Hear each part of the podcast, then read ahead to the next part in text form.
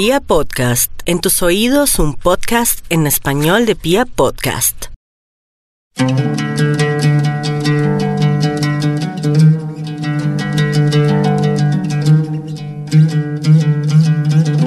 Hace muchos, muchísimos años, en la ciudad de Bagdad, vivía un joven llamado Simbad.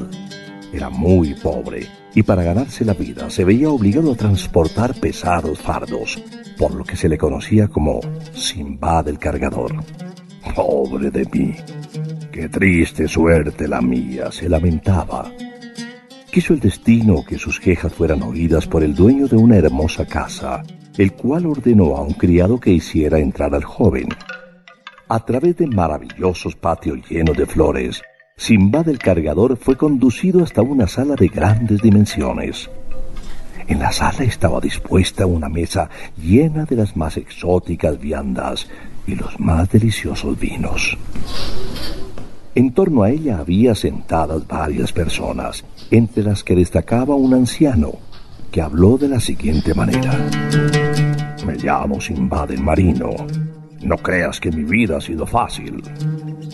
Para que lo comprendas te voy a contar mis aventuras. Aunque mi padre me dejó al morir una fortuna considerable, fue tanto lo que derroché que al fin me vi pobre y miserable. Entonces vendí lo poco que quedaba y me embarqué con unos mercaderes. Navegamos durante semanas hasta llegar a una isla. Al bajar a tierra el suelo tembló de repente y salimos todos proyectados. En realidad la isla era una enorme ballena. Como no pude subir hasta el barco me dejé arrastrar por las corrientes, agarrado a una tabla, hasta llegar a una playa plagada de palmeras. Una vez en tierra firme, tomé el primer barco que zarpó de vuelta a Bagdad. Llegado a este punto, Simba del Marín interrumpió su relato. Le dio al muchacho cien monedas de oro y le rogó que volviera al día siguiente. Así lo hizo Simbad, y el anciano prosiguió con sus andanzas. Volví a zarpar. Un día que habíamos desembarcado me quedé dormido, y cuando desperté, el barco se había marchado sin mí. Llegué hasta un profundo valle sembrado de diamantes. Llené un saco con todos los que pude coger. Me até un trozo de carne a la espalda y aguardé hasta que un águila me eligió como alimento para llevar a su nido, sacándome así de aquel lugar. Terminado el relato, Simba del Marino volvió a darle al joven cien monedas de oro con el ruego de que volviera al día siguiente. Hubiera podido quedarme en Bagdad disfrutando de la fortuna conseguida, pero me aburría y volví a embarcarme. Todo fue bien hasta que nos sorprendió una gran tormenta y el barco naufragó. Fuimos arrojados a una isla habitada por unos enanos terribles que nos cogieron prisioneros. Los enanos nos condujeron hasta un gigante que tenía un solo ojo y que comía carne humana.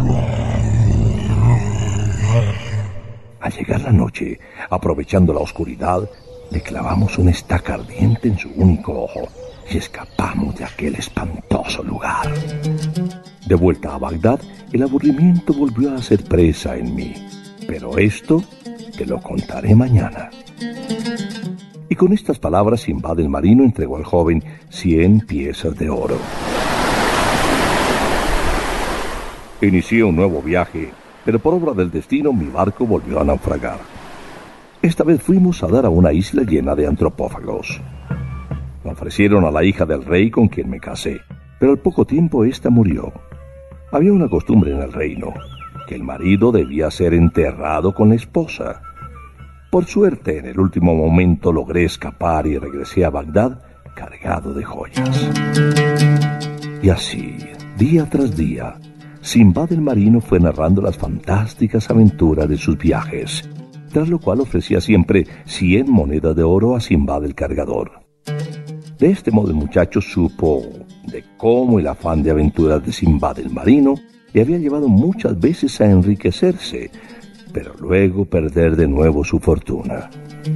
El anciano Simbad le contó que, en el último de sus viajes, había sido vendido como esclavo a un traficante de marfil.